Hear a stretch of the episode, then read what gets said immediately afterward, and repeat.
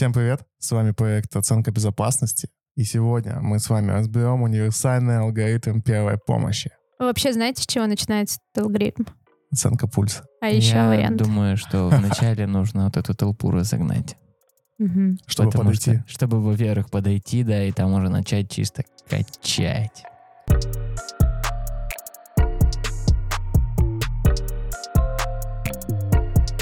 Как это надо делать на самом деле? Ну, давайте честны. Вышел новый алгоритм. Точнее, нет, алгоритм старый, но вышло новое постановление, которое его официально утвердило. И мы начинаем свою первую помощь с оценки безопасности своей. Ну, потому что мы же не знаем, что случилось с человеком, почему он лежит на земле, и, может быть, произойдет что-то, что нас тоже положит. Будем лежать вдвоем. Получается, да. Ну, потому что как много людей ходит в костюме Супермена и А, неуязвимы. Один. Один, Там да. очки еще да, нужны? Да, и то это он лежит. Что, капитанит был? Вообще никого не напрягает, да. Даша, давай, оценка безопасности. Как мы будем оценивать безопасность? Ну, существует такой международный жест безопасности. Плохо, да, что нас не видно. Я, не- я, я вот сейчас вот в студии сижу, его показываю, как это делать. Но вы можете пройти наши курсы на ступике, а там все показано. И видео, и фото. Международный жест э, безопасности, который помогает э, вам сосредоточиться в моменте, а, отбросить, да, какие-то, можно сказать. Когда мы видим пострадавшего, у нас э, включается такой феномен, как туннельное зрение. Мы хотим бежать, сломя голову, помогать этому человеку, а на самом деле вообще не замечать, что вокруг нас происходит. Возможно, там валяются какие-то оголенные провода или едет машина. И как раз-таки этот жест помогает сфокусировать э, внимание не только на пострадавшем, но и заметить обстановку вокруг себя. Не, кстати, не у многих вот это туннельное зрение, оно направляет именно на помощь. Чаще всего туннельное зрение мозг включает, можно сказать, когда опасность грозит. То есть ты видишь пострадавшего, у тебя стресс, и тебе мозг говорит, не надо тебе к нему, Беги, разворачивайся, беги, прямо, Да, но тут- убегай. Тут две таких ситуации. Либо такой, можно сказать, включается трусишка, либо в голове включается режим супергероя, когда нужно, наоборот, подойти и Да, подбежать, это спасти. правило «бей или беги». Ну Да, вот обычно трусишка включается у людей, которые, в принципе, ничего не знают, ничего не умеют. Никогда даже не да, да, пробовали. да, даже не, не пытались. А супергерой включается у людей, которые где-то что-то читали, но до конца еще не осознают. Мгм. Вы так часто говорили туннельное зрение. Многие, наверное, кто нас слушает, не понимает, о чем мы. Эм, Ребят, представьте, что вы делаете детский бинокль. Сделаем зарядку. Возьмите свои руки, сложите их в кружочки и поднесите к своим глазам. Все верно. И вы перестаете видеть все периферическое, все, что, Самый все, что простой сбоку. способ это вот бинокль реально. То есть просто вот как в бинокль посмотреть. Ты видишь, что вдали, но что рядом с тобой по бокам, сверху, снизу ты не видишь. Да, и это очень опасно, если мы разбираем аспект первой помощи и своей оценки безопасности. В общем, сразу вам пример. Актер известного сериала «Улица» Егор Клинаев, мальчик 18 лет, его постигла очень тяжелая судьба из-за пренебрежения правилам оценки безопасности.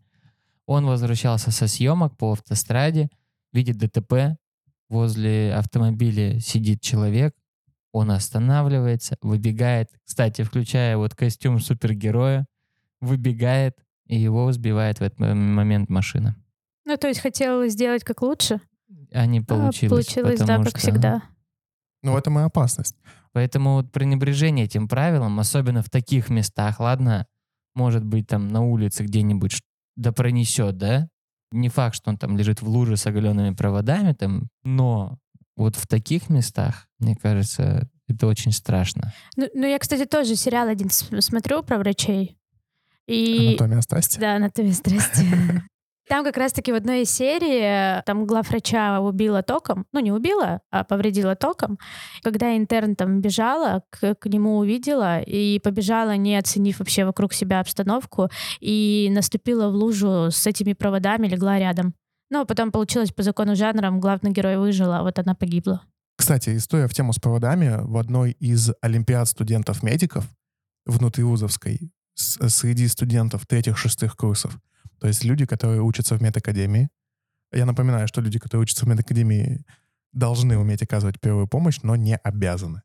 Вот это их личное желание. В этой Олимпиаде была симуляция, когда человек пострадал от удара тока, и он был в проводах. Нужно было, типа, выключить э, щиток, тух свет, и было ощущение, как будто что, ну, провода обесточены. Нужно было взять вот эту деревянную швабру, откинуть провода и дальше показывать первую помощь. Так вот, есть э, студенты, большинство из них э, не могли догадаться, то, что это опасность, эти провода. То есть они заходили в эту комнату и сразу бежали оценивать сознание, как по скрипту. И поэтому важно оценить безопасность. Нужно было их током бить. Когда он подходит к нему, у него шокер висит. Вот, чтобы запомнил. Сто процентов, чтобы запомнил. Ну и вообще, как бы, э, смотря да, обстановку вокруг себя, мы убеждаемся не только в собственной безопасности, это в первую да, очередь, но и в то же время безопасность для пострадавшего. Потому что если мне угрожает эта опасность, наверное, и пострадавшему, она же тоже может угрожать, правильно? Если мы на автомобильной дороге, меня могут тоже сбить, по идее, по человеку тоже смогут проехаться. Да мне кажется, не в этом прикол. Вот толпа собралась, да, вокруг пострадавшего. И оценка безопасности — это, наверное, тот жест, который ты обязан выполнить, чтобы не только себя и его спасти, но ту же самую толпу. Потому что вдруг там крыша обваливается условно. Они стоят такие, ого, человеку плохо. Таким образом, да, мы создаем безопасность для себя, для пострадавшего и окружающих нас людей.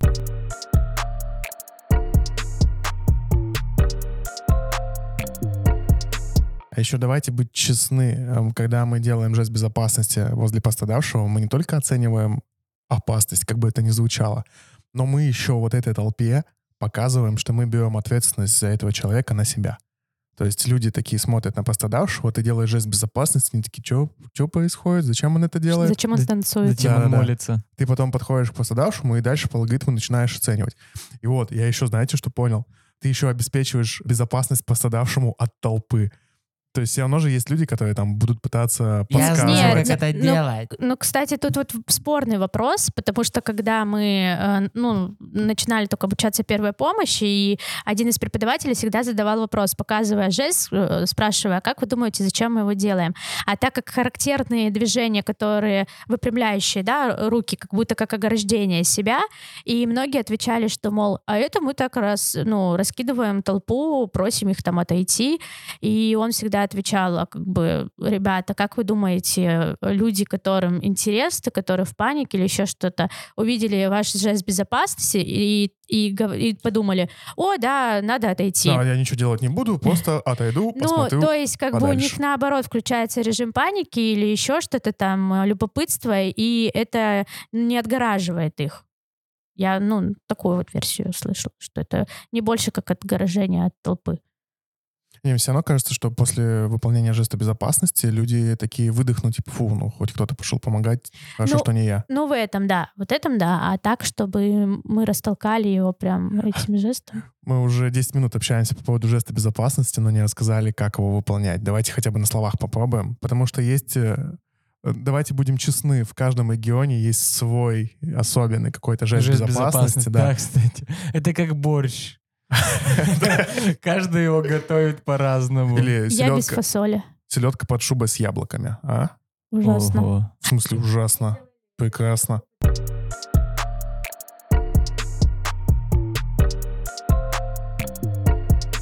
Гер, ты вот часто его показываешь и рассказываешь там, вот как его делать, давай как это, Ну, для вот это- слепых. Да, вот это квест, наверное. Мне кажется, если ты сможешь объяснить на слух, как выполнять это, то ты можешь объяснить Ну, его подожди. всем. Смотри, а, суть в том, чтобы вы расширили свои границы зрения. То есть вы руками должны расширить пространство.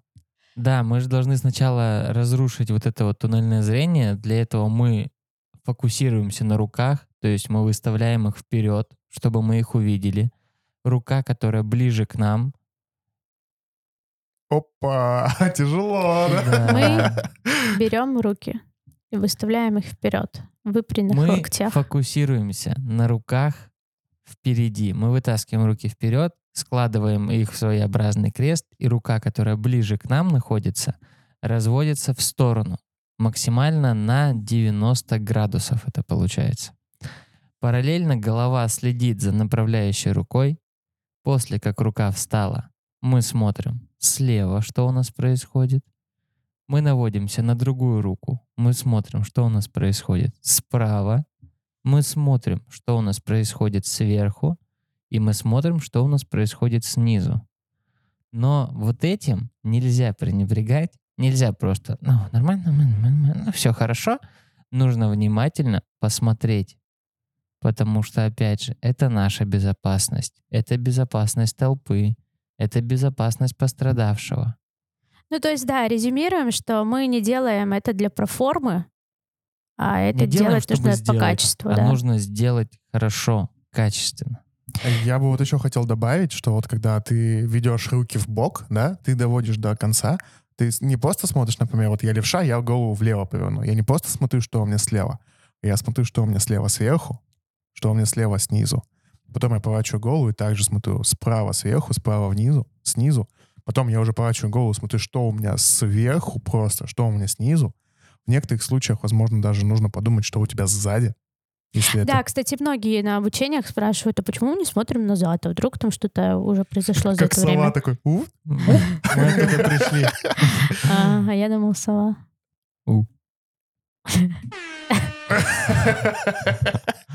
Смотрите, ну, в общем, мы оценили собственную безопасность, поняли, что для меня безопасно, а, для пострадавшего безопасно, и го пошли уже дальше там, да, проверять. А может же быть а, такая обстановка, что небезопасно, и как раз-таки в оценку безопасности входит еще и а, момент э, устранения повреждающих, да, вот этих факторов, обеспечения безопасности. Как мы это делаем? Что мы делаем? Ну, это прям отдельное занятие должно быть, по идее, очное, которое у нас будет. Мы звоним в скорую. Если мы не можем обеспечить себе безопасность, мы звоним в скорую. Это уже будет помощь. 80-80% успеха — это звонок в скорую. Это звонок в скорую. А, Ну, а если вы можете обеспечить безопасность э, каким-то легким способом, например, если вы на проезжей части, вы можете перегородить это все своей машиной и включить аварийку. А, Живое ограждение из людей на дороге, наверное, не стоит делать. Но если мы находимся на какой-то пешеходной зоне или велодорожке, возможно, это 100% вам поможет. Также есть рекомендация, что если есть возможность не переносить пострадавшего с места происшествия, мы этого не делаем, а оказываем первую помощь непосредственно на месте происшествия. Да, но если выхода все равно нет, то лучше его все-таки Перенести. перенести, в, э, в безопасное место, потому что мы не знаем же, что с ним. Возможно, что э, процент э, успеха от выполненных ну, мероприятий его точно спасет, чем мы просто вот ему ставим. Ну и, в принципе, про провода, да, мы много говорили, тоже в первую очередь там обесточить все это, ни в коем случае не лезть на рожон на, на провода под напряжением. А Не забывайте, что есть еще различное напряжение проводов. Если простой бытовой провод можно выключить в щитке, а отодвинуть его каким-нибудь деревянным предметом, палкой, шваброй. Всегда есть такие провода высоковольтные, например, которым опасно даже подходить к пострадавшему, потому что ток через землю может пройти и попасть в тебя. Да, тут сразу вспоминаются эти знания из физики, проводники, полупроводники. А у меня эти картинки э, с, с учебников ОБЖ, где там лежит пострадавший, вокруг него такие круги.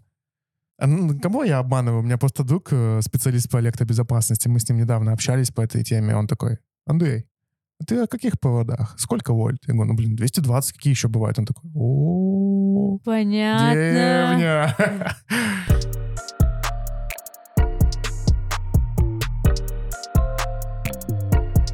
Так, резюмируем блок оценки безопасности. Во-первых, мы обезопашиваем. Как Во- вот правильно? Безопасиваем, обезопасиваем. Что Создаем это за слово? Нам нужны лингвисты в комментариях, как правильно сказать об этом. Наши действия по поводу создания безопасности для себя и пострадавшего Со стороны русского языка. со стороны русского языка. У меня проблемы с этим. Ну, ну что поделать. Бывает у всех. Учителя русского литературы. Напишите в комментариях. Хорошо, давайте резюмируем. Оценка безопасности — это очень важный шаг, чтобы не навредить себе и пострадавшему в первую очередь, чтобы мы могли какую-то помощь оказать, как-то оказать помощь. Если мы не можем обеспечить безопасность себе и пострадавшему, мы сразу вызываем скорую помощь. Если вдруг такое случается, что нужно куда-то его переместить, мы его перемещаем. Но вообще мы его должны оставить на месте происшествия и оказывать помощь непосредственно на месте происшествия.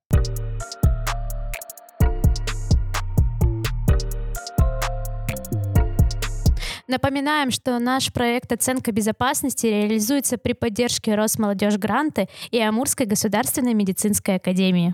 Также хотим отметить, что у нас есть онлайн-курс на платформе Stepik, где вы можете разобрать, выучить, посмотреть видео, как делать жест оценки безопасности и записаться на очный курс. Да, мы напоминаем, что обучение первой помощи невозможно без очных занятий, поэтому весь теоретический материал мы сделали на изучение, а если вы в Самарской области, вы можете попасть к нам на очные занятия. И отработать все полученные навыки на практике, потому что самое главное — это все закрепить на мануальных навыках. Получается, всем спасибо. Пока.